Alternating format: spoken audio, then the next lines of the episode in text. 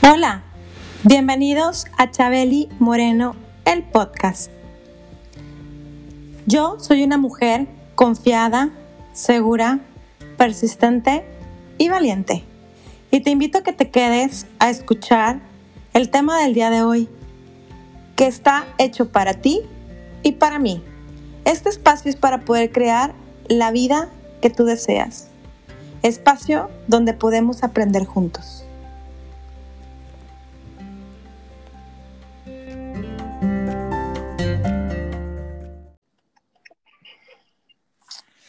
Bienvenidos a Chabeli Moreno, el podcast.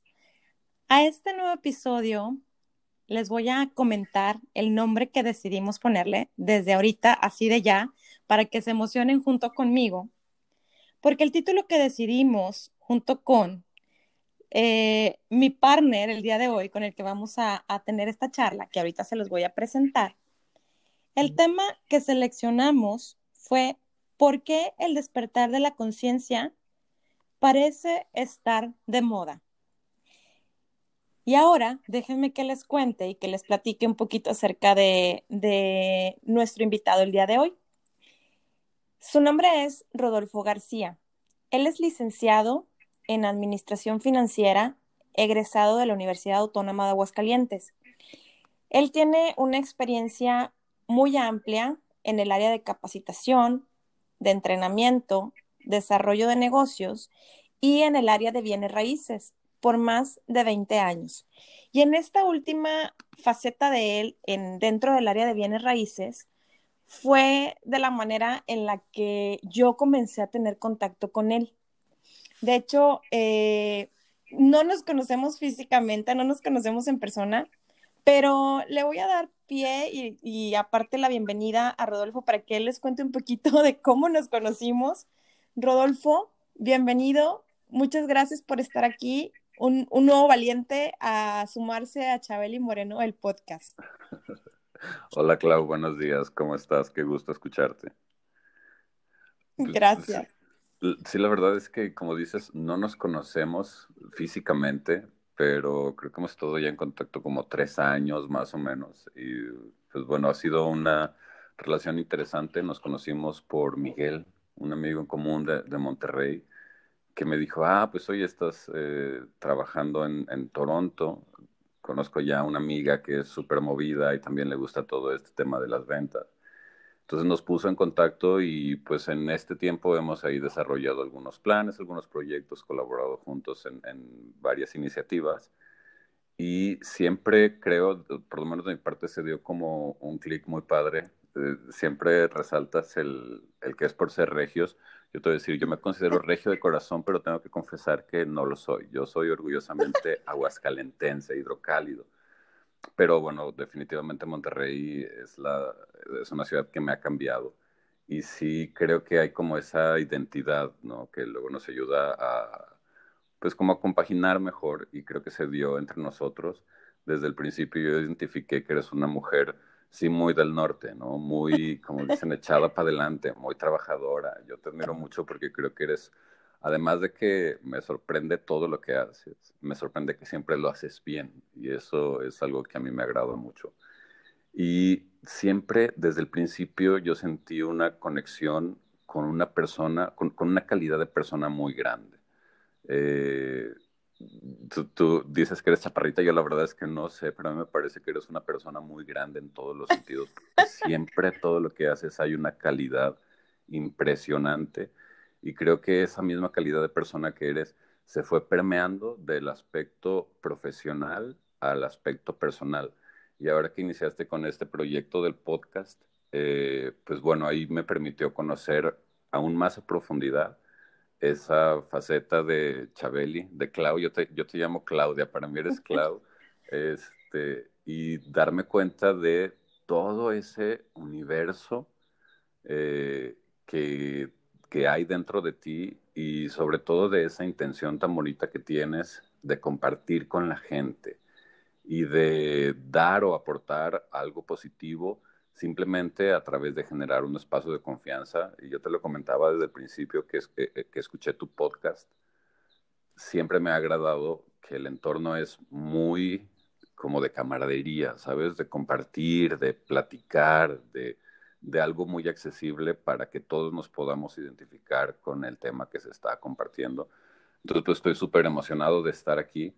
Eh, y la verdad creo que así como yo he recibido y cada, cada uno de, tus, eh, de tus episodios, yo me quedo como con un mensajito. Creo que en esta ocasión, pues bueno, la idea es poder compartir un poco de la experiencia eh, personal, compartir contigo y rebotar también como esa, esa experiencia personal que ambos tenemos. Y espero que también sea de, sabes, útil para quienes eh, nos estén escuchando. Y creo que sí, efectivamente el tema de hoy pues es algo que a todos nos, nos llama la atención, ¿no? O sea, algo está sucediendo en el mundo. Definitivamente hay cambios muy fuertes, ¿no crees? Completamente de acuerdo contigo, Rodolfo. Es que, como lo platicábamos hace días atrás, oye, pues ahorita no, e, no son las cosas como creíamos que eran, o sea, desde el año pasado, un 2020, nos golpeó a muchas personas de diversas maneras. Tuvimos pérdidas y yo me incluyo. Y, bueno, justamente hoy, hace un año, mi mamá partió de, este mundo terrenal a gozar de la vida eterna. Y hoy me permito, pues, realmente celebrar su vida eh, eterna. Y que, mira, déjame contarte que no fue por temas de, COVID ni mucho menos, pero creo que de cierta manera em, el 2020 nos marcó, ¿no? Y que, que como veía yo de pronto en las redes sociales memes de risa que al final eran una realidad. O sea, el mundo se está, está cambiando, ¿no? No es, no es la humanidad lo que creíamos que era. Y ver que de pronto tenemos gente con nosotros y al día siguiente ya no, y que, y, que empiezan a partir de, nuestras vidas, pues eso también es, es un momento para que nos lleve a, reflexionar, a, darnos cuenta que ahorita estamos en un punto en el que los sistemas políticos, públicos, sociales están experimentando un cambio muy importante, se están reconfigurando y que, y que pues a veces lo que creíamos que conocíamos, pues ya no es, ¿no? Y era lo que, lo que platicábamos tú y yo. Entonces, es todo, todos estos cambios que, que nos hacían, que antes teníamos una certeza o una seguridad, hoy ya no lo es. Y hay que ver, o sea, hacia dónde vamos y como seres humanos, eh, hacia dónde nos estamos moviendo, ¿no? Y qué, que yo creo que aquí me encantaría lanzar esta pregunta de, ¿qué nos mantiene funcionando? Y, creo que aquí es donde entra parte del tema, porque nosotros hablamos de, un despertar de conciencia que pareciera que está de moda, pero también entra esta palabra que muchos, muchos aman y otros muchos la pueden llegar a detestar, que es la palabra fe. Sí, sí, definitivo. Y sabes, bueno, primero quiero mencionar algo, eh, me, me uno a la celebración de la vida de tu mamá. Yo creo que lo dijiste de una forma bien bonita. Y cuando somos padres, creo que nos damos cuenta de que de alguna cierta manera lo que nosotros somos, nuestra esencia, se hace como una extensión a través de nuestros hijos, ¿no? Lo vemos en las plantas. Si tú tienes una planta de durazno y de repente le sacaste un retoñito y le creció otro árbol, tú sabes que son la misma planta y la vida de tu mami está en ti y eres parte de esa celebración y por eso me uno a ella. Gracias. Y eh, sí, efectivamente, sobre lo que comentas, creo que la fe es un punto fundamental y también lo que, lo que decías sobre la certeza, creo que eh, están muy relacionadas porque, por un lado, nos, eh, nos hemos educado a pensar que lo más conveniente es tener esa certeza, saber qué es lo que va a pasar, ¿no? Entonces, cuando toda esa certeza, cuando toda esa certeza desaparece, lo primero que experimentamos es una crisis de fe. Y lo vemos como algo negativo y, y, realmente nos duele llegar a entender y a aceptar que esa crisis de fe es parte de todo el proceso que estamos, que estamos siguiendo. Y como parte de ese proceso también creo que llega eh, la etapa en la que tenemos que aprender a vivir en la incertidumbre desde una cierta perspectiva.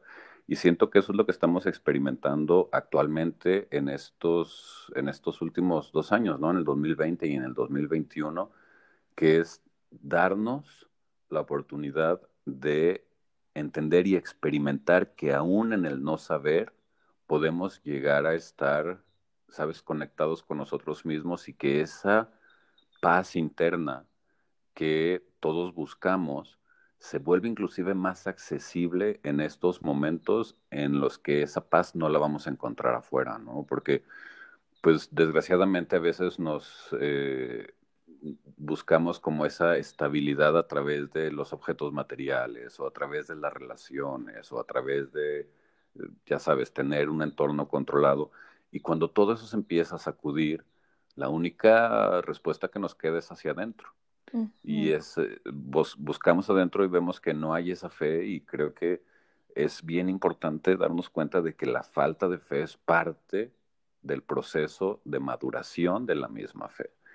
Y en general, creo que el 2020 es, bueno, 2020-2021, esta pandemia, es como eh, un un punto muy alto de todo un proceso que ya viene de mucho, mucho tiempo atrás, ¿no? A mí siempre me gusta tratar de tener una perspectiva que se salga de inclusive mi rango de vida, ¿no? Porque el ser humano realmente vive muy poco en comparación de lo que este planeta tiene y de lo que la vida realmente es. Y entonces, si vemos hacia atrás un poco, nos damos cuenta de que estamos en una etapa en una era en la que por primera vez tantos individuos, tantos seres humanos están buscando esa conexión.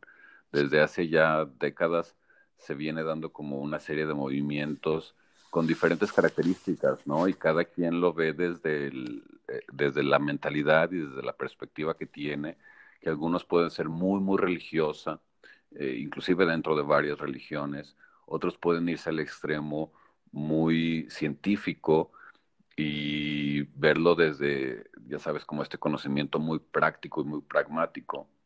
Pero creo que ambas partes eh, estamos, eh, estamos experimentando un entender que hay algo más que mueve este mundo y creo que este 2020 es como ese llamado a despertar para muchísima gente y creo que nadie estamos eh, libres de eso. A todos nos ha tocado de una forma o de otra, pero no hay alguien que en estos dos años no haya experimentado una sacudida de lo que generalmente considerábamos que podría ser mejor, ¿no? Y tal vez eh, en este momento es difícil ver el beneficio de lo que venga, pero aquí es donde entra la fe, o sea, si nosotros no tenemos una fe hacia el porvenir, el camino que estamos experimentando va a ser un poco más, más complejo. Hay una, un ejemplo que ponía un autor que me gusta mucho que dice, imagínate que vas por la calle y de repente llega alguien en un coche, te agarra a la fuerza, te mete a la cajuela y arranca sin tú saber absolutamente nada. Te vas a llenar de pánico vas a estar todo asustado, ¿no? Y entonces imagina que esta persona lo que está haciendo es llevarte a la playa, que tengas las mejores vacaciones de tu vida y es una sorpresa para ti.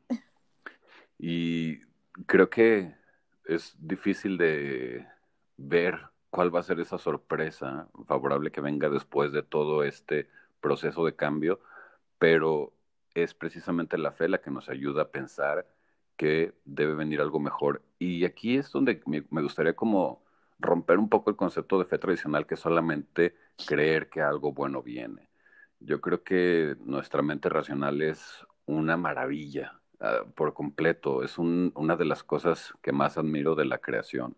Y creo que nuestra mente humana nos exige el entender un poco más allá y ya la fe ciega ya no es una fe tan ciega donde crees solamente por creer algo, ¿no? Y aquí creo que es donde entra el tema de entender un poco la perspectiva de la vida completa más allá de la vida humana, que ahorita vamos a platicar de eso. Para poner como un eh, escenario de salida, platicábamos un poquito de esta situación hipotética, ¿no? O sea, ¿qué pasa Imagínate, claro, que tú despiertas un día y está tu esposo ahí dulcemente dormido a un lado y tú le quieres despertar. Generalmente lo que hacemos es como le llamamos obesito, ¿no? Así, hola, hola, despierta y lo sacudimos un poco.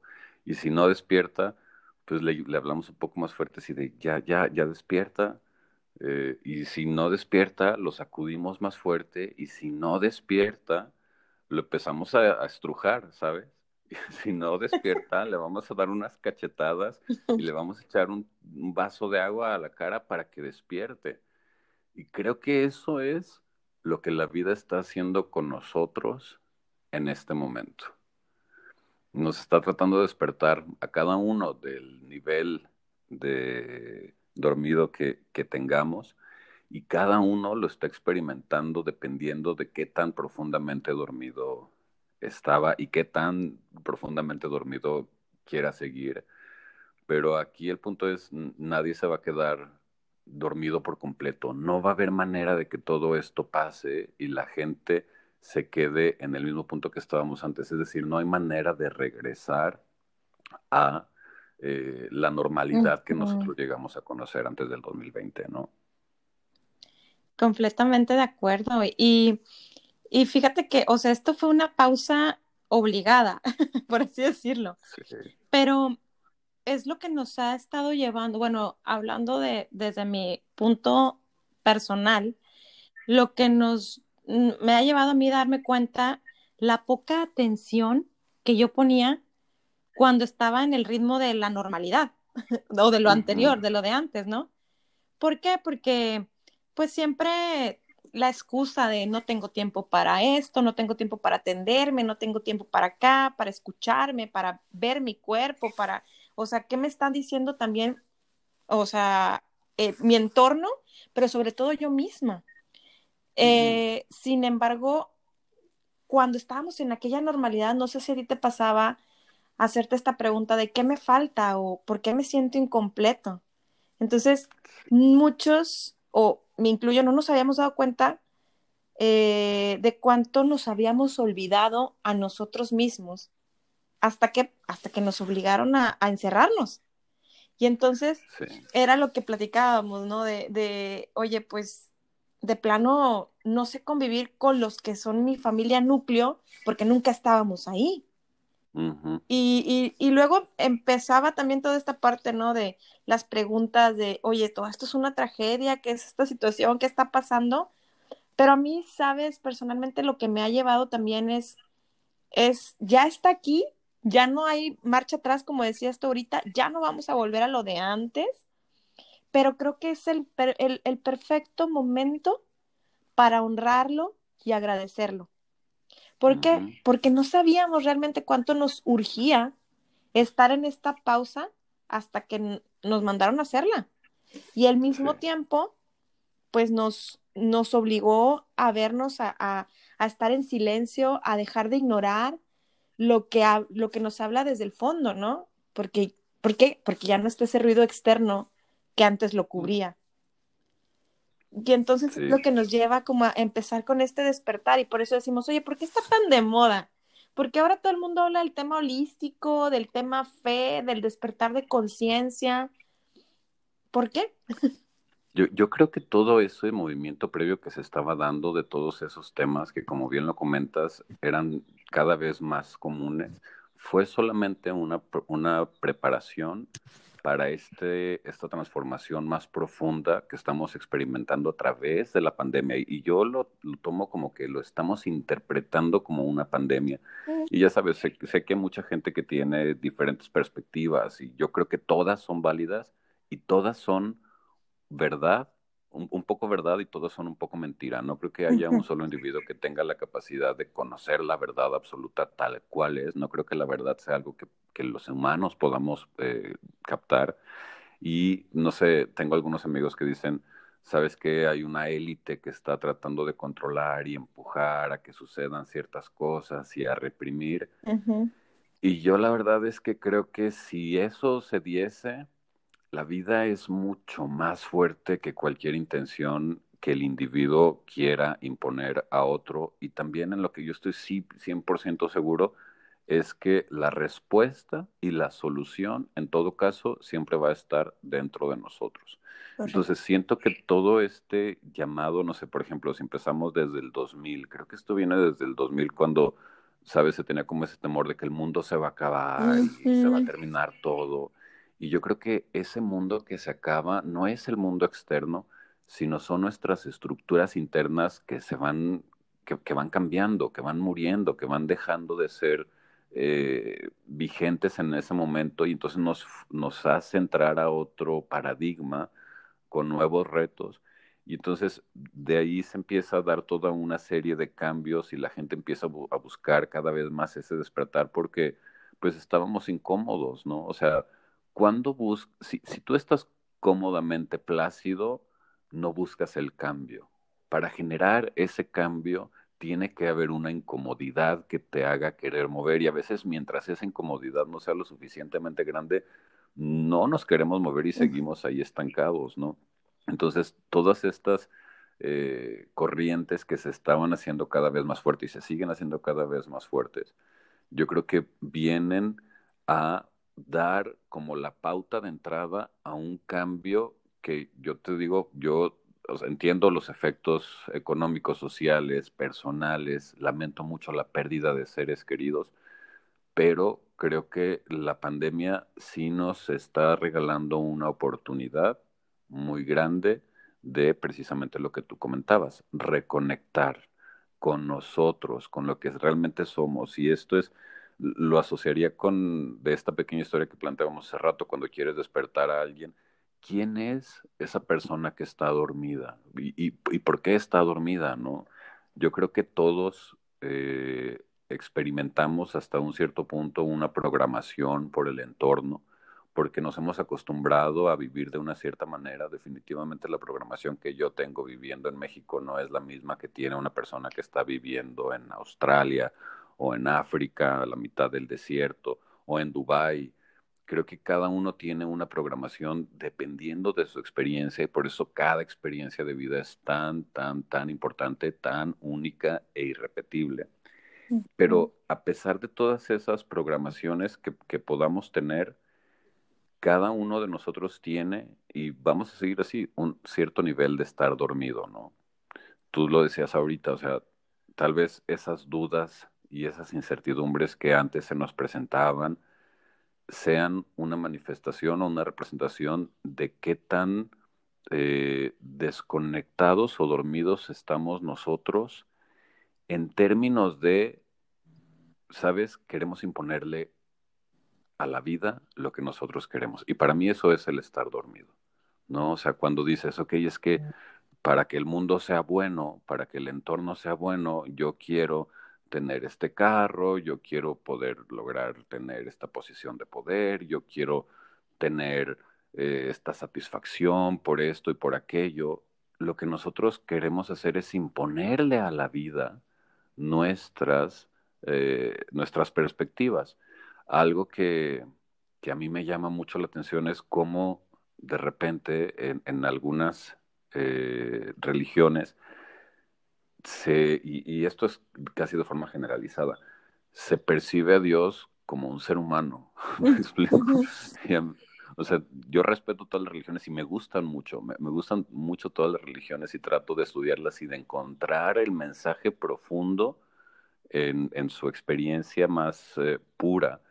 Y me llama la atención que percibimos que esa fuerza magnífica que pone todo el universo en juego y que ha programado esto no desde hace 20 años, sino desde hace 14 mil millones de años, desde que éramos polvo y desde que empezaron las primeras estrellas y desde que esas estrellas explotaron para crear los átomos que el día de hoy nos forman a nosotros.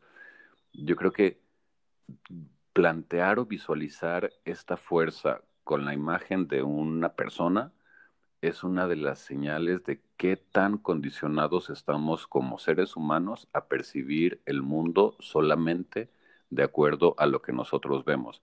Y creo que es normal, creo que las hormigas harían lo mismo, pensarían que Dios es una hormiga, y creo que los delfines harían lo mismo, pensarían que Dios es un delfín. Pero creo también que el ser humano, que si bien ha estado dormido todo este tiempo, y sabes, dormido porque desde ahorita podemos aclarar algo, o sea, dormido desde nuestra perspectiva, porque si pensamos, no sé, en hace 200 años que se dio toda, toda esta explosión de la tecnología y ya sabes, la vida empezó a cambiar mucho en términos físicos, creo que la vida misma también quería esa explosión de lo material. Nos ha demostrado a través de la historia que lo material le gusta mucho a la vida. Y te lo decía el otro día, o sea, yo creo que eh, a la vida le gusta, no sé, la tecnología y si eh, tenía dos caminos de, de, generar creaciones impresionantes, ¿no? Como la tecnología que tenemos el día de hoy. Una, haciendo árboles que, de los cuales crecieran celulares y otra, desarrollando a un individuo al cual le da una capacidad de reflejar la inteligencia misma de la vida y de canalizarla y una habilidad muy fina en sus manos y una capacidad de ver a futuro y de planear para que fuera creando todos estos artilugios eh, tecnológicos que conocemos el día de hoy. Es decir, nosotros podemos pensar que la gente de hace 100 años que se enfocó tanto en lo material estaba totalmente dormida y la verdad es que desde nuestra perspectiva puede ser así, pero desde la perspectiva de ese momento estaban respondiendo al llamado y al impulso de la vida más profunda que quería que esa parte se desarrollara. Y entonces llegamos a este punto en el que esa vida más profunda nos está diciendo despierta, despierta en términos de quítate visiones o, perspectivas que ya no te sean útiles. Quítate perspectivas que tomaste sin haberte cuestionado. Y a lo mejor algunas las vas a dejar, pero cuestiónalas y tú decide y descubre como individuo que dentro de ti está toda la capacidad que ha creado el universo mismo, está toda esa energía y el objetivo de esa energía es que tú experimentes este plano en el que estás en este momento. Quién sabe qué haya después, pero mientras estemos en este plano físico, nuestro objetivo está definitivamente relacionado con la experiencia física que pudiéramos llegar a tener aquí. Entonces, esta persona dormida o este individuo dormido, que cada quien lo experimenta desde su propia perspectiva, está atravesando una etapa en la que la vida le da la oportunidad de ver las cosas de una forma distinta. Yo recuerdo, lo, lo platicábamos antier, ayer antier, cuando, o sea, yo antes era una persona que no creía para nada en este tipo de temas, ¿no? o sea, para mí hablar de religión era como impensable, este, porque yo era una persona muy racional y trataba todo de verlo desde esa perspectiva racional. Y a mí yo siento que la vida me dio así algunos indicios de aguas porque ahí te va un cambio fuerte y empezó a darme cuenta de que yo mismo no estaba satisfecho con lo que era, con lo que hacía, porque yo había aprendido a, a ser una persona que ahora considero desagradable con el objetivo de alcanzar mis fines laborales, ¿no? Y cuando yo me di cuenta de todo eso y, y me empecé a percatar de que Sí, profesionalmente me podría ir muy bien, pero personalmente yo no estaba satisfecho. La vida me dijo, ok, pues ahí va el cambio, ¿no? Y entonces todas esas estructuras que yo conocía, sociales, financieras, laborales, se empezaron a derrumbar en muy poco tiempo. Y ahora lo que estoy entendiendo y lo que veo es ese derrumbe solamente fue el proceso de la vida de quitarme todos esos distractores para que entonces dejara de valorar las cosas que hasta ese momento había valorado y empezar a valorar lo que realmente tengo, que es yo mismo, y lo que realmente soy, que es una creación divina del universo, al igual que absolutamente todos los que estamos aquí. Y no me refiero solamente a, a los seres humanos, me refiero a, a todo, ¿no? O sea, una basurita que nos podemos encontrar tirada tiene un valor propio en la misma existencia, solamente que lo hemos visto siempre desde esa perspectiva del individuo dormido que piensa que para ser valioso tienes que ser como un dios que se parece al ser humano y entonces un perro pues no es tan valioso porque no se parece para eso para nada a eso, ¿no? Entonces creo que parte de ese despertar viene también de entender que si nosotros somos la parte dormida y tenemos que dejar esas configuraciones previas, viene la siguiente pregunta que es, ok, ¿quién es entonces la parte despierta, no? ¿Quién es ese individuo que en esa historia que, que mencionábamos sí está ya despierto y hacia dónde nos quiere llamar para que nosotros lleguemos a ese despertar? Aquí me gustaría preguntarte, Clau. Cuéntame. ¿Tú fe, qué, fe tienes en la humanidad? ¿Cómo visualizas la humanidad en un futuro cercano o mediano, vamos a decir 100, 200 años? ¿Tú crees que vamos a mejorar realmente o tú crees que vamos a ir hacia atrás? Híjole, es una pregunta muy retadora porque si algo que a mí me ha quedado muy claro, Rodolfo, es que las lecciones se siguen repitiendo una y otra y otra y otra y otra vez hasta que no las entendamos o hasta que no las, eh, ¿cómo te podría decir? Que las experimentamos a conciencia. Yo creo que esto que tú decías ahorita, el tema de tener un nivel de conciencia, eh, de lo que platicabas también de, oye, yo me di cuenta que en aquel entonces la persona que yo creía que estaba haciendo las cosas bien, ese Rodolfo de antes, que se veía exitoso, triunfador, pues tal vez para los ojos de ese momento tuyos y para, para tu entorno, seguro lo eras. Pero por eso yo ahorita también lanzaba esta pregunta de, que, preguntaba yo, bueno, ¿y por qué me siento incompleto, no? Es porque algo falta dentro de mí. Entonces, yo siento que si la, esta lección que hoy en día, yo creo que si preguntamos a, a, los que tenemos todavía abuelitos, yo tengo una abuelita que tiene ya 96 años, yo seguramente nos van a compartir que nunca habían vivido algo como esto, como lo que hoy estamos viviendo, ¿no? Entonces, si realmente tenemos ese nivel de conciencia mayor del que tú también hablabas ahorita y que yo considero que sí, si, si tenemos esa, e, ese despertar más eh, eh, afinado, seguro sí nuestra humanidad puede cambiar, porque estamos entendiendo la lección. Pero si, si seguimos dormidos, Rodolfo, y seguimos hipnotizados y seguimos solamente con la corriente, y, y yo lo llamaría también, tal vez si seguimos en la queja y de no hacer ese cambio primero por mí y para mí, no va a cambiar nada. Entonces, como, como también siempre digo, o sea, si queremos ver un cambio, no te quejes del gobierno, no te quejes de, de lo de afuera.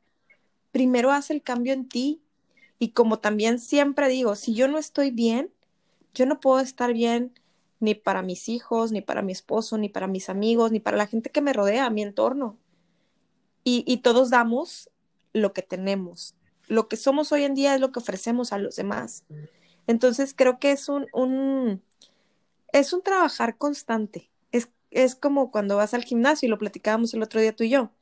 Vas al gimnasio, estás ejercitando el músculo, dejas de ir, pues el músculo se otra vez se vuelve flácido, pero esto es así, es estar constantemente, si ya nos estamos dando cuenta, y ahorita si lo quieres ver por moda, pero si ya realmente lo, lo hacemos un hábito, para mí sí puede haber un cambio significativo. Pero todos tenemos que empezar desde casa, desde nosotros, desde, desde hacer ese viaje interior que te va a obligar a, verte a ti mismo, estar en ese silencio profundo para, para conocerte y para saber que esa fe y esa divinidad y ese ser superior, supremo, está dentro de ti, que también era lo que platicábamos. Digo, yo sé que una cosa, podemos leer miles de libros pero si no los llevas a la práctica, de nada sirve. Claro. Entonces era lo que platicábamos tú y yo respecto al libro de un curso de milagros, que yo tengo ya tres años con el libro y no lo he podido, no lo había podido avanzar. Digo, ahorita me siento muy feliz porque ya voy en el ejercicio número 42 y me siento contenta, pero, pero es, es eso, tenemos que estar preparados y tenemos que estar ejercitándonos, no solo hoy porque escuché el podcast de Chabel y Moreno, y mañana y pasado de pasado mañana y pasado de pasado, o sea, ¿qué va a pasar? Es todos los días, a todas horas y, darnos cuenta, yo, yo lo veo de esta manera, preguntarnos en el día, qué estoy pensando. ¿Qué, qué vocecita tengo ahorita? O sea, la del ego o la vocecita sabia. Eh, o sea, como experimentar y reconocer esos momentos, ¿no? Esos triggers que, que, tenemos esas dos partes, ¿no? Desde dónde estoy actuando, desde el amor o desde el miedo. Y, bueno, yo creo que nos lleva también a, adentrarnos en más temas que, que, que, son temas muy profundos, muy largos, pero regresando nuevamente a lo que me preguntaste, si tenemos un nivel de conciencia mayor, sí podemos cambiar nuestra humanidad. Sí, claro. Pero si no, no. Me gustó mucho lo que dijiste y, sabes, hubo algo que me hizo así un clic enorme, que fue esto de cuál vocecita es la que tenemos presente. ¿no? O sea, la vocecita del ego, la que se está quejando, la que está, ya sabes, como que... Yo todo lo sé. Sí, inclusive llegamos a estar satisfechos desde esa vocecita, pero ya sabes, como cuando sabemos que tenemos una cierta ventaja sobre otros, o que yo me siento bien fregón por esto, por lo otro, ¿no? Y está esa otra vocecita sabia que parece que no tiene como esa intención de afectar a nadie, sino lo que busca es más como una conexión. A mí me gusta mucho cómo lo, me gusta más cómo suena en inglés, porque creo que estamos en una etapa de irnos de un yo a un nosotros, y en inglés es ese irnos de un me into we. Es volcar esa voz que en el ego es como muy yo, yo, yo. ¿Sabes? De hecho, una de las palabras que menos me gusta, tengo mis palabras favoritas y unas que no, no tanto. Una de las palabras que menos me gusta es mío, porque desde chiquitos nos enseñan que el mío tiene una relación entre lo que yo soy y el objeto al cual llamo mío. Entonces creo que es una, un recoveco muy bueno para que el ego se vaya desarrollando ahí. Y esa vocecita sabia no tiene como esa necesidad de decir esto es mío o no es mío, no necesita ese, eh, esa identificación. Y sí, o sea, creo que es precisamente dándole más espacio a esa vocecita sabia que entonces podemos trascender estas etapas difíciles, porque decías hace rato, o sea, a veces es tratar de procurar estar más conscientes de mi voz interna, de nosotros mismos, pero esto es fácil cuando el entorno es agradable y cuando el entorno es propicio para eso. El punto es que cuando no es propicio para eso, no es fácil llegar a eso, pero es cuando es más necesario. Y es cuando la fe realmente se pone a prueba y es cuando como individuos creo que a veces ya ni siquiera esa vocecita sabia nos es suficiente para poder atravesar estos momentos. Y es cuando yo quiero como invitar, invitarte e invitarnos a todos a descubrir que además de esas dos vocecitas, la del ego, que es necesaria, o sea, nunca me voy a pelear con el ego porque es un elemento natural de nuestra persona, no es el enemigo. el ego no es el enemigo, puede llegar a ser el enemigo, como, no sé, si imagínate que tú tienes una herramienta como es el ego, tienes un cuchillo eléctrico y lo tienes en la mano y se te olvida que tienes este cuchillo eléctrico y vas por la vida con ese cuchillo eléctrico encendido cortando todo lo que se te pone enfrente porque no dejas de utilizar una herramienta que tienes. Siento que eso es más o menos el ego. Una herramienta que como no la dejamos de utilizar en todo momento se vuelve no a favor de, nosotros, pero si la sabemos utilizar va a ser totalmente a favor. Y eh, e, esta otra parte de esa vocecita sabia creo que también es conveniente, pero creo que en esos momentos de crisis, inclusive como esto que estamos atravesando, que cada quien la experimenta de acuerdo a su nivel o a lo que necesita, es importante identificar que hay un tercer nivel del cual es complejo hablar porque de entrada está en un plano en el que ni siquiera tiene voz. Está en un plano en el que no lo podemos poner en palabras porque cuando lo ponemos en palabras o lo describimos, entonces ya lo conceptualizamos y creemos que lo entendemos. Y cuando yo creo que entiendo algo, ya me limito porque ya no lo experimento. Y entonces este tercer nivel es la experimentación completa de la magia que realmente somos. Hay un ejercicio que a mí me encanta, que, que lo aprendí en, eh, en uno de los libros de Eckhart Tolle, que es una de las maneras más eficientes de callar esa voz interna que tenemos, que parece que no se calla nunca. Y a veces es, a veces es buena, pero a veces no es tan buena. Y de todos modos, en cualquiera de los escenarios, siempre nos hace falta como un break de esta vocecita, es aprender a sentir nuestro cuerpo. Yo empecé, al principio me costaba mucho trabajo y yo recuerdo que las primeras veces que llegaba a sentir mi cuerpo como tal por periodos prolongados, yo sentía como que me iba de este plano y las cosas las percibía desde una perspectiva muy distinta, porque no estaba acostumbrado a ver el mundo sin los lentes del ego. O sea, yo veía una pluma y entonces yo siempre decía, ok, esta pluma es para esto, es mi pluma o es la pluma de Chabeli o, y ya sabes, le ponía etiquetas a las cosas.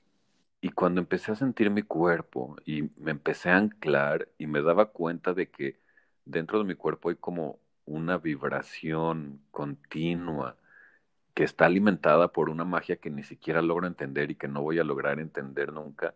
Entonces la pluma se volvió un objeto maravilloso que me sorprendía que fuera tan perfectamente, eh, ya sabes, tan, tan diseñado de forma perfecta y podía agradecer que esa pluma estuviera ahí.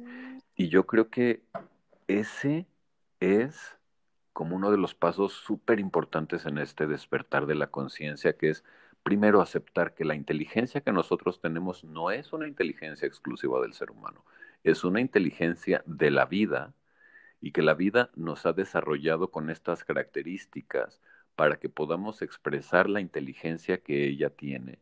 Y entonces, por esa inteligencia, podemos planear y es por eso que desarrollamos un concepto del ego y que nos es útil, pero también debe haber momentos en los que esa inteligencia se haga a un lado para solamente disfrutar la vida misma y entonces que nosotros como individuos seamos un canal en el que ese mundo espiritual o energético o divino, como lo queramos llamar, pueda asomarse a este mundo material.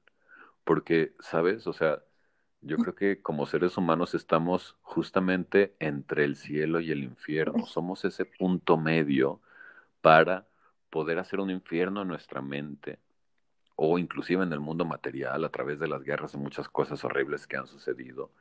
Pero también somos esa antenita que puede captar la divinidad y podemos sentir que hay algo más a través de la experiencia de esa, de esa sensación eso es un aprendizaje que no se transmite en los libros, que no se transmite eh, en las pláticas ni en ningún podcast, no, no se puede transmitir. Lo único que se puede transmitir es una invitación a que vivamos desde esa perspectiva. A mí me gusta verlo como siempre existe la perspectiva humana, ¿no? Yo veo las cosas y le pongo una etiqueta y creo que así es.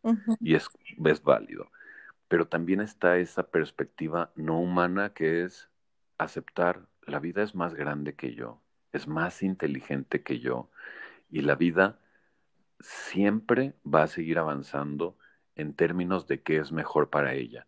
Si yo volteo 200 años atrás, creo que la calidad de vida de los individuos de ese momento a la de ahorita definitivamente sí ha mejorado mucho en cuanto a las oportunidades que el individuo puede tener. Si volteo mil años atrás, creo que definitivamente ya no estamos en esa época de barbarie y de oscurantismo que se tenía en ese entonces. Si volteo hace dos mil años atrás, creo que esa escasez en la que se vivía, donde la gente apenas tenía algo para comer y su mundo era muy limitado al entorno donde nacías, donde nacías te quedabas toda la vida y no había manera de que tú descubrieras lo maravilloso que era el mundo, ni siquiera se daban una idea de que este mundo fuera redondo porque no tenían manera de experimentarlo como tal. Y si me voy más atrás, me doy cuenta de que conforme la vida ha ido avanzando, siempre ha ido procurando generar algo para mejor. Y entonces a mí me gusta mucho eh, cuando siento que es difícil tener fe en lo que está sucediendo aquí, cuando siento que Rodolfo le cuesta tener fe por lo que hay a su alrededor, sé que siempre está la vieja confiable que es ver la perspectiva más amplia de la vida.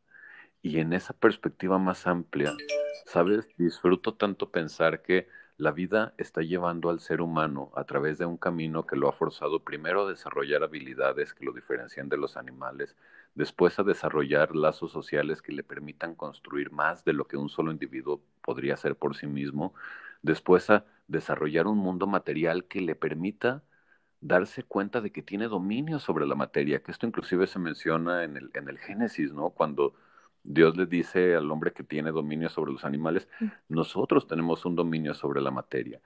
Y darme cuenta de que ahora esa vida le está dando una sacudida al ser humano para que se quite todas esas creencias que no le son prácticas y por lo menos despierte y se dé cuenta de que tiene la capacidad de experimentar la vida desde una perspectiva distinta que es más amplia a él y que experimente ese bienestar a través de confiar en la misma vida y ese, ese confiar me hace pensar que el ser humano de 500 años definitivamente va a voltear hacia atrás y va a decir, ok, de hace 500 años a este momento sí ha habido un avance.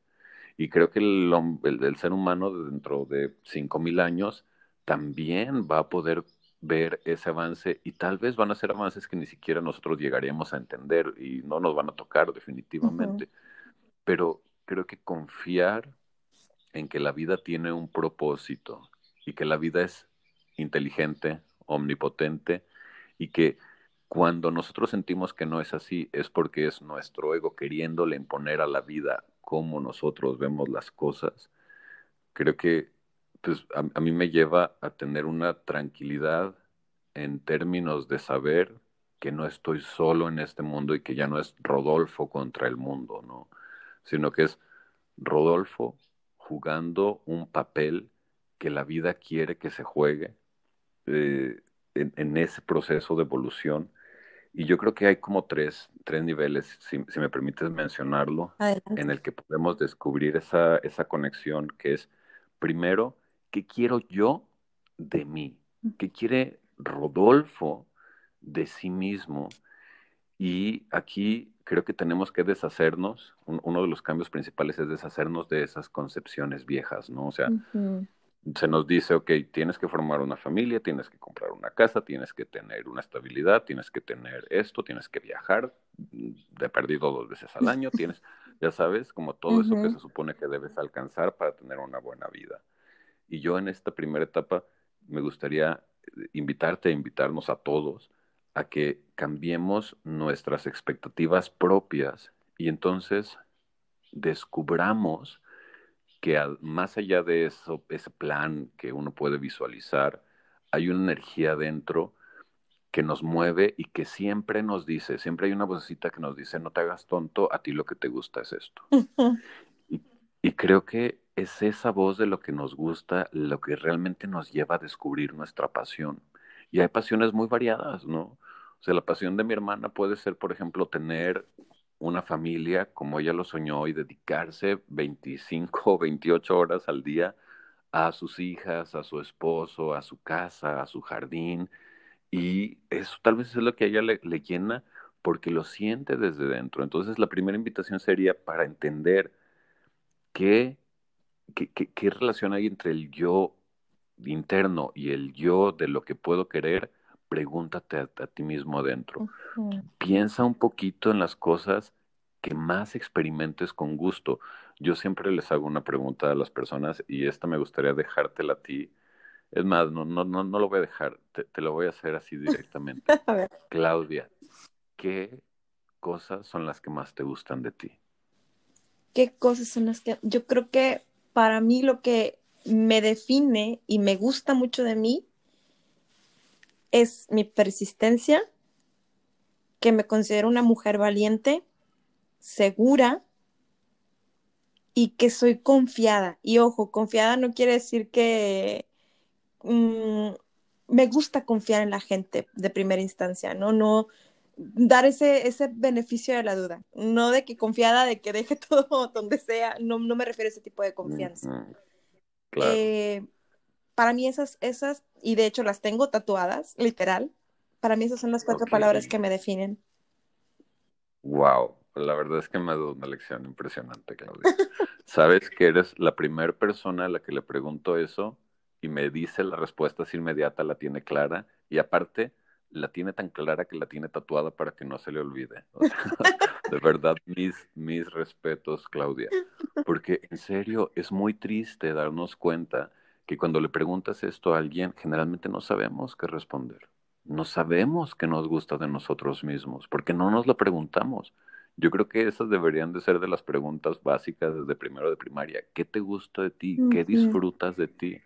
Porque yo estoy seguro que tú lo has experimentado ya. O sea, si llegaste a ese grado de tatuártelas y tenerlas tan claras, tú sabes que lo más, el tiempo más que tú pienses en las cosas que te gustan de ti, esas cosas más van a fluir en tu vida y más van a florecer en tu vida. Y lo vemos ahora, o sea, lo que tú me estás diciendo, esa determinación que tienes, esa confianza que tienes, yo creo que son elemento base y fundamental del trabajo que estás haciendo y ahora entiendo por qué un podcast que puede parecer un proyecto pequeño al principio está generando un impacto tan fuerte en la gente, porque lo estás haciendo con una conexión muy profunda con esas habilidades que están en ti y que la vida puso en ti para que tú las compartieras con el mundo y que las identificaste. De verdad, felicidades, Claudia.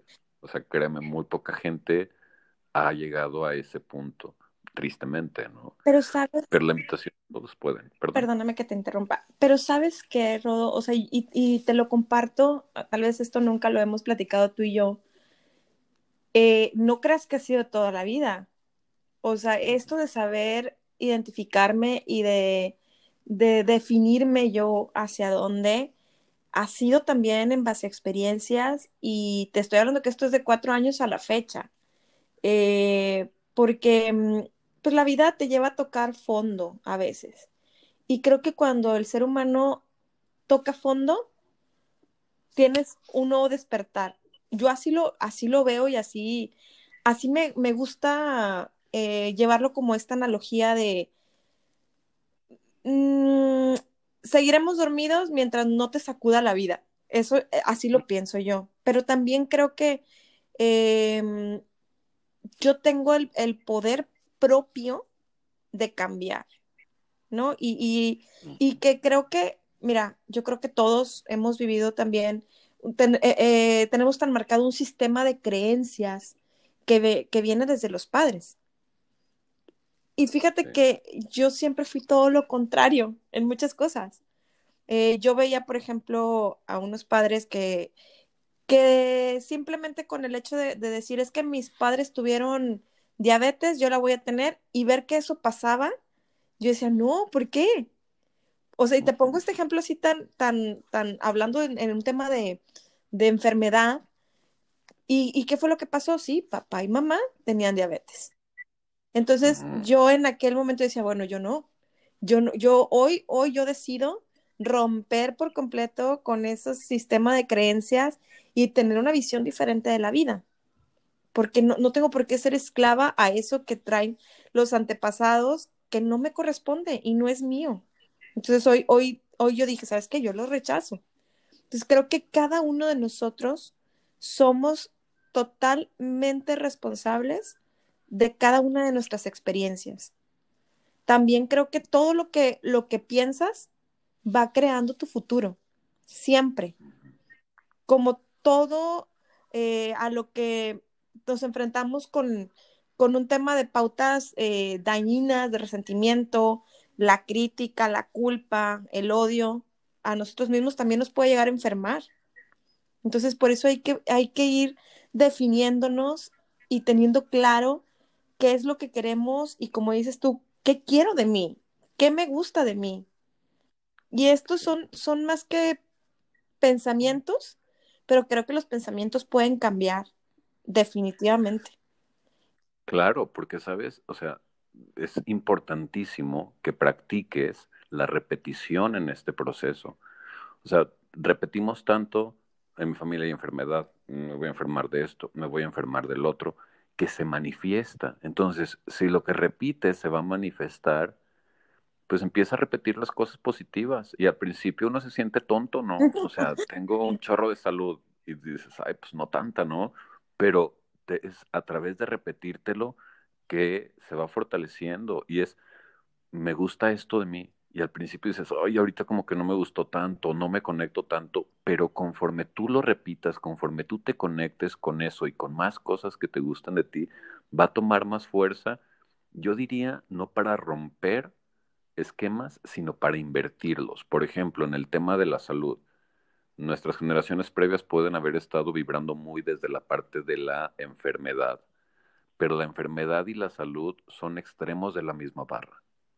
Y entonces tú lo que haces es, a través de un pensamiento positivo, irte hacia el otro extremo, pero realmente ese, esa característica es la misma, nada más vibrada desde dos partes distintas, y tú lo pusiste de una forma excelente, o sea, tú dijiste, esto fue de hace cuatro años y viene a través de resultados de una crisis interna, esa crisis interna es la que todos ahorita estamos forzados a vivir. Y entonces, ¿qué mejor o sea, todos nos vamos a enfrentar con crisis en esta vida y no sé cómo hayan sido las tuyas, las mías fueron horribles, de quererme encerrar en mi cuarto y de no querer despertar y ya sabes, de no saber qué iba a ser de mí, tener toda esa incertidumbre y pelearme conmigo constantemente por eso. Y estaba en un entorno en el que tenía que seguir trabajando y tenía que seguir haciendo miles de cosas. Entonces el entorno no era apto para que yo viviera esa crisis. Mm. Ahorita, en este momento, el entorno es idóneo para que cada uno se dé permiso de vivir esas crisis internas, porque a través de esas crisis va a empezar a identificar efectivamente qué le gusta de sí mismo y una vez que identificas qué te gusta de ti mismo, vibrándolo, sintiéndolo, si no sabes, si no se te ocurre ninguna respuesta, vete adentro, siente tu cuerpo y date cuenta de que la respuesta va a venir solita. No le hagas caso a ninguna respuesta que venga de la mente y te diga, ah, te gusta esto porque eres así y así, ya está, y entonces vas a lograr esto y esto y esto. No, o sea, esa respuesta tiene que venir muy, muy desde adentro y cuando la escuchas y cuando le haces caso y cuando la identificas y la empiezas a repetir, al principio te puedes sentir un poquito no tan seguro de eso, pero lo sigues haciendo poco a poco esa seguridad va a crecer y yo te veo el día de hoy como una persona muy segura. Me gusta de hecho mucho cómo es la introducción de tu podcast porque esas palabras son precisamente las que dices. Sí, y son las que tengo tatuadas. Sí, y es, es, es, es, la forma en la que el día de hoy tú te permites compartirte con los demás. Entonces, el qué quiero yo de mí está muy relacionado con cómo me voy a compartir yo con otros, qué experiencia de vida quiero ser yo para otros, porque vivimos todos conectados, somos células de un mismo cuerpo que es la Tierra. De verdad, Clau, felicidades. Yo invito a toda tu audiencia a que haga el mismo proceso, se permita descubrir qué es lo que hay dentro de sí mismos identificar qué les gusta, casarse con esa mejor idea de nosotros mismos y poderla fortalecer al grado en el que la compartamos con los demás. Quiero, quiero compartir eh, un paréntesis muy pequeño, una experiencia que a mí me causó una impresión muy grande. Un día estaba trabajando en un café de estos de la sirenita, porque me iba a, a trabajar eh, casi todo el día y estaba yo en mi computadora y de repente veo que entra un señor como de unos setenta y tantos años, ya grande, yo creo que setenta y tantos tirándole ochenta, o sea, ya se veía mayor, pero muy, muy bien arreglado, muy tranquilo, o sea, desde que él entraba se veía como que estaba muy en paz con sí mismo. Entonces llegó y se sentó y estuvo leyendo un libro y, sabes, tuve como una visión de mí en él, o sea, me visualicé a mí mismo en él como, esa persona tranquila, centrada, disfrutando del momento, disfrutando de su café, disfrutando de la lectura. Recuerdo que él estaba leyendo y de repente se reía, o sea, como que sonreía, y yo sonreía porque lo veía sonreír. Y entonces creo que es bien importante que aprendamos también a desarrollar imágenes propias de nosotros mismos con buenos resultados en el futuro y no estamos acostumbrados a eso, no fuimos educados a eso. Eh, volviendo a lo que mencionábamos de los, de los puntos, decía el primero, o sea, ¿qué quiero yo de mí? Y es descubrirlo a través de qué me gusta de mí y vivirlo y vibrarlo y fortalecerlo. El segundo punto creo que es qué quiere la vida de mí y este puede ser un tanto complejo, porque aquí la verdad es que a nosotros no se nos pregunta qué es lo que quieres, ¿no? O sea, lo único que se nos pregunta es, ¿lo vas a hacer ahorita o lo vas a hacer después? Porque como tú decías, si no aprendemos la lección, la vida nos la va a volver a dar y una y otra y otra y otra vez y no se cansa de volvernos a hacer vivir lo mismo y entonces cuando lo vivimos de forma tan repetida cada vez se vuelve más dolorosa. Y entonces generalmente este de qué quiere la vida de nosotros lo encontramos observando. ¿Qué es lo que se repite en mí? ¿Qué es aquello que me genera las reacciones más fuertes y más negativas? ¿Qué es lo que parece que no lo puedo esquivar. Y es la vida diciéndote, tienes que aprender esto, tienes que aprender esto, tienes que aprender esto. Y generalmente uno se pelea con eso. Y es en el momento en el que dejas de pelear y te das cuenta o te, o te permites aceptar que eso que se te está presentando tiene siempre un aprendizaje detrás. Siempre va a venir un aprendizaje. Y, aprender algo nuevo no significa que lo anterior se te va a olvidar, o sea, no significa que antes eras Claudia de una forma y ahora vas a ser Claudia de otra, no, significa que ahora eres Claudia de la forma anterior y aparte tienes los conocimientos de la Claudia actual. Yo me gusta compararnos con un piano al cual se le van agregando notas, ¿no? O sea, tal vez cuando nacemos tenemos dos o tres notas distintas y conforme vamos creciendo vamos ampliando la cantidad de notas que podemos alcanzar. Perdón. Entonces creo que es bien importante también en esta parte aceptar que cumplimos una función en este mundo y que no hay manera de que no cumplamos una función, por mínima y pequeña que sea, pero todas son muy importantes e indispensables. Lo comentábamos el otro día y esa, esa frase siempre me gusta mucho. No podemos decir que tenemos un 100 por completo si no tenemos todos los números del 1 al 100 y todos son igual de importantes y no le puedes quitar uno y no porque tú sientas que eres el 80 vas a querer que todos sean del 80 porque entonces no es el, el, el, rango completo del 1 al 100 y en ese sentido se lo, lo digo porque tenemos que aceptar que lo que la vida quiere de mí puede ser distinto de lo que la vida quiere de otra persona y yo no tengo ningún derecho en ponerle a alguien qué querer o qué no querer. Al contrario, la lección de este segundo paso es aceptar que cada quien tiene su propio enfoque, que todos los enfoques son igual de ricos. O sea, a mí de repente me da tristeza cuando alguien dice, es que imagínate la vida, no sé, de algún artista súper famoso, millonario, que tiene todos los lujos. Pues es una buena vida, ¿no? Y yo digo, ok, sí, entiendo que es una buena vida en, términos de lo que consideramos como un bienestar, pero si por ejemplo yo me pongo a pensar en, no sé, alguien que vive en el desierto de Australia, que ha tenido muy, muy poco contacto con la tecnología, que su vida la dedica solamente para su familia, yo me imagino que esa persona debe ser tan feliz en el entorno que está, que a veces envidio, envidio más eso. Fíjate que una de mis personas favoritas en este mundo fue un tío que un día dijo, ya, no puedo más con este mundo, y literal, se fue a un cerro, hizo una cueva y se quedó a vivir ahí. Y ha sido una de las personas más felices que yo he conocido. No, qué interesante, pero sí, definitivamente tienes razón. Sí, un, poquito extremo tal vez, ¿no? Para nosotros, pero yo creo que todas las experiencias de vida son válidas y creo que lo importante de este segundo punto es aprender a no juzgar al otro. Mm, qué importante. En este, en este qué quiere la vida de mí es qué quiere la vida de mí, no qué quiero yo que la vida quiera de los demás. Exacto. Exacto. Y el, el, el último punto que me gustaría como recalcar de esto es qué quiere la vida de sí misma.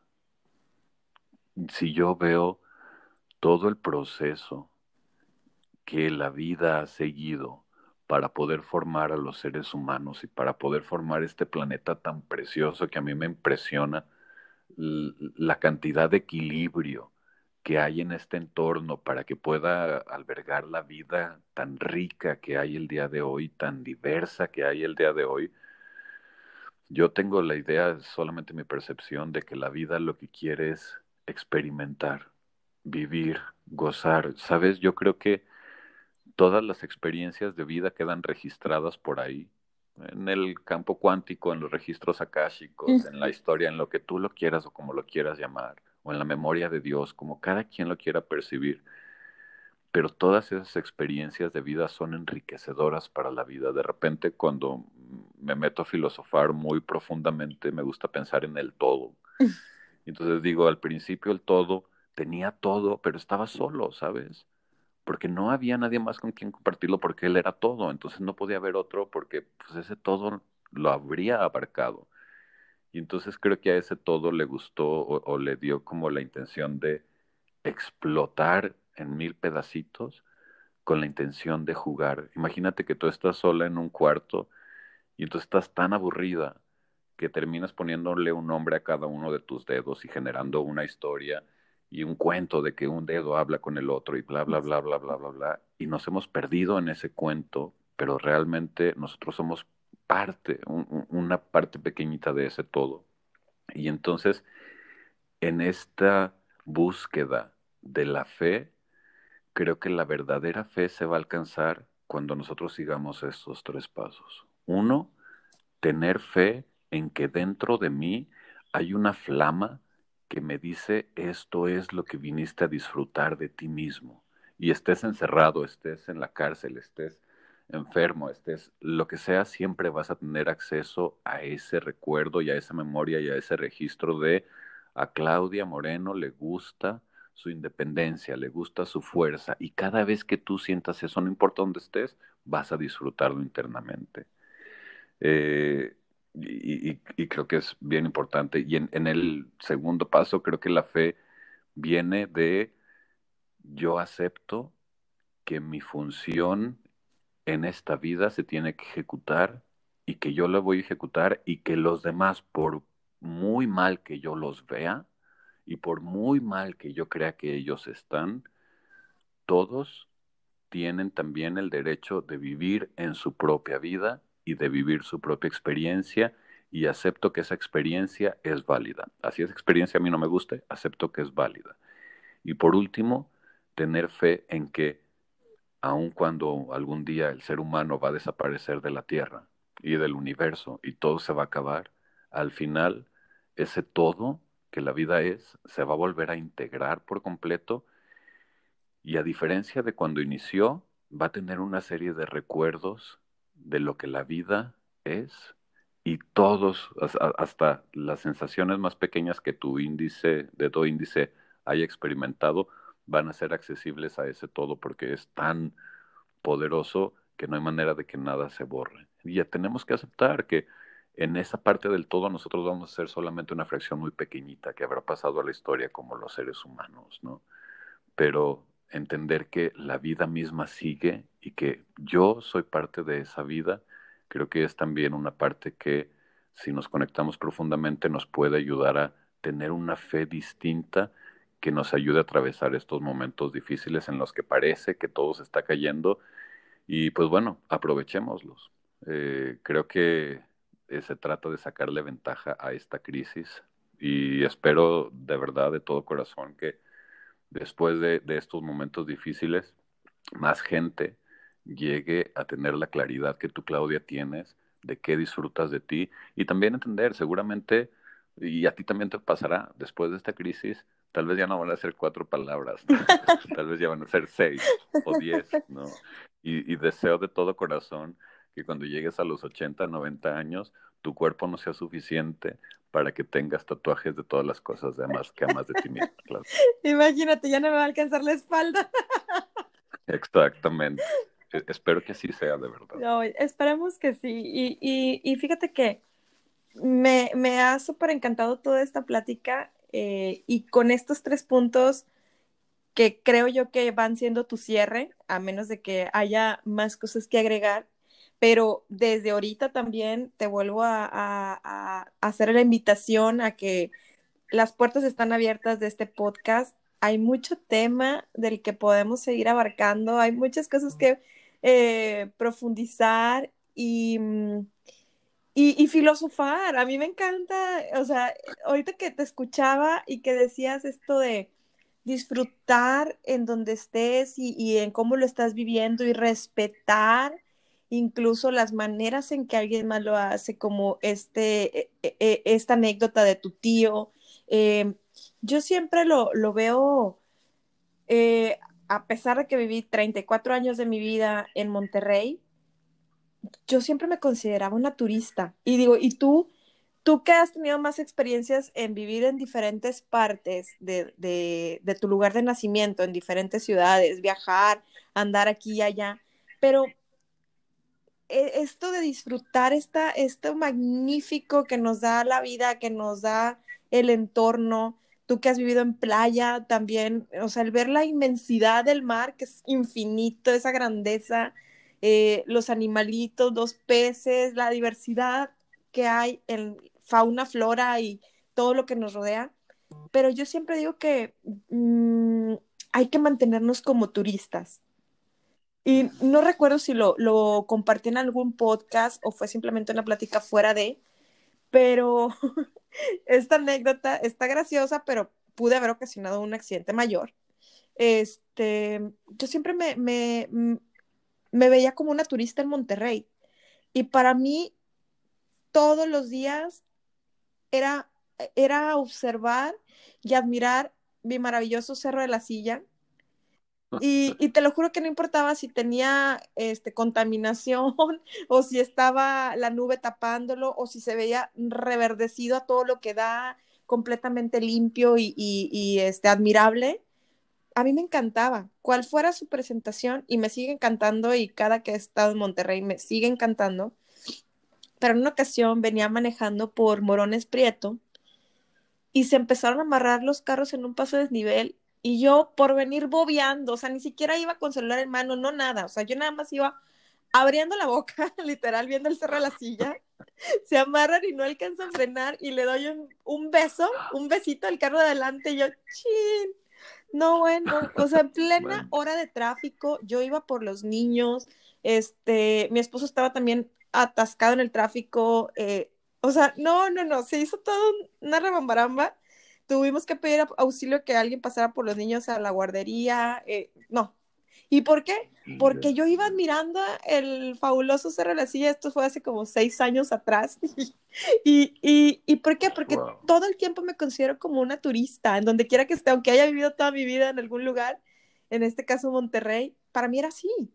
Entonces, ahorita también que estoy acá, yo soy bien, o sea, soy bien molona en el sentido de, vamos manejando y, aquí los atardeceres y el cielo se ve bien bonito. No sé qué pasa, al menos aquí en el cielo de Ontario, en Canadá, que se ve maravilloso. Y cada atardecer tomo fotos sin filtros y pareciera que le agregué 20 millones de filtros y se ve maravilloso. Entonces yo, mira el cielo, qué bonito, y mira esto, o sea, siempre me, me gusta como asombrarme, vivo asombrada de, del entorno de la vida y eso me gusta porque me permite estar conectada.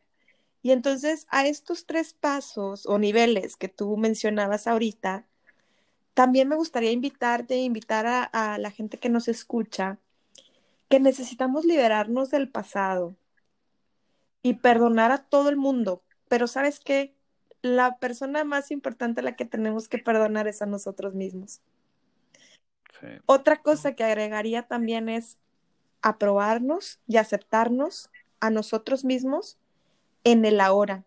Yo creo que es la clave para que esté, para que estos cambios de creencias se puedan dar en cambios positivos. Y que el punto mayor de poder está siempre en nuestro momento presente. Entonces es mantenernos ahora sí que conectados en el aquí y el ahora, en el presente, para poder disfrutar de todo esto, para poder descubrir qué es lo que quiero yo de mí, qué, me, qué me gusta de mí, qué quiere la vida de mí y qué quiere la vida de sí misma. Sí, sí, lo has puesto en unas palabras muy bellas y creo que tienes toda la razón. La entrada a eh, realmente esa conciencia profunda es el momento presente. No está en el ayer ni en el mañana, está justamente ahorita. ¿Y qué crees? Ahorita ya se fue. ¿Y qué crees? Ya se volvió a ir. Sí. Y sí, es eso, simplemente. Entonces, yo me quedo con tus tres niveles maravillosos que nos ayudan a pensarnos y a, y a contestar, a, invitar a la gente a que se conteste estas tres preguntas. Sí, sí yo, yo creo que e, e, esa sería como la, la eh, pauta final, ¿no? O sea, yo, si, si lo tuviera que resumir en una sola, es ¿qué amas de ti? ¿Qué te encanta de ti? Y si no sabes, desarrollalo. Todos los días, pregúntatelo, aunque sean las cosas más simples. Eh, quiero compartir que empecé a leer el libro de la magia gracias a que estuve escuchando mucho aquí en, el podcast. Y luego me eché el del poder, que me encantó. Muy bueno. Y yo creo que tiene, o sea, sí comparto todo lo que dice, pero así como debemos agradecer de afuera, creo que el grado uno es agradece, agradece de ti, valora de ti y apréciate tú mismo, ¿no? Y es algo que, que, nos llena y que siempre se va a estar desarrollando, no es algo fijo, ¿no? Entonces, y es precisamente adorar o, o valorar está en el momento presente, definitivamente. Correcto. Claro, la verdad es que ha sido una charla súper, súper rica. Te agradezco mucho este espacio. Al contrario, Rodolfo, al contrario a ti.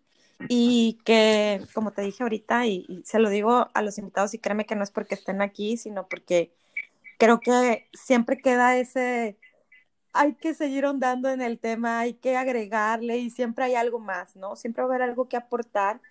Y como yo te lo compartí a ti, te decía, Rodolfo, todos, todos tenemos algo que compartir y aportar y de todo y de todos aprendemos. Entonces, pues yo creo que el único límite somos nosotros mismos para, para no compartirnos.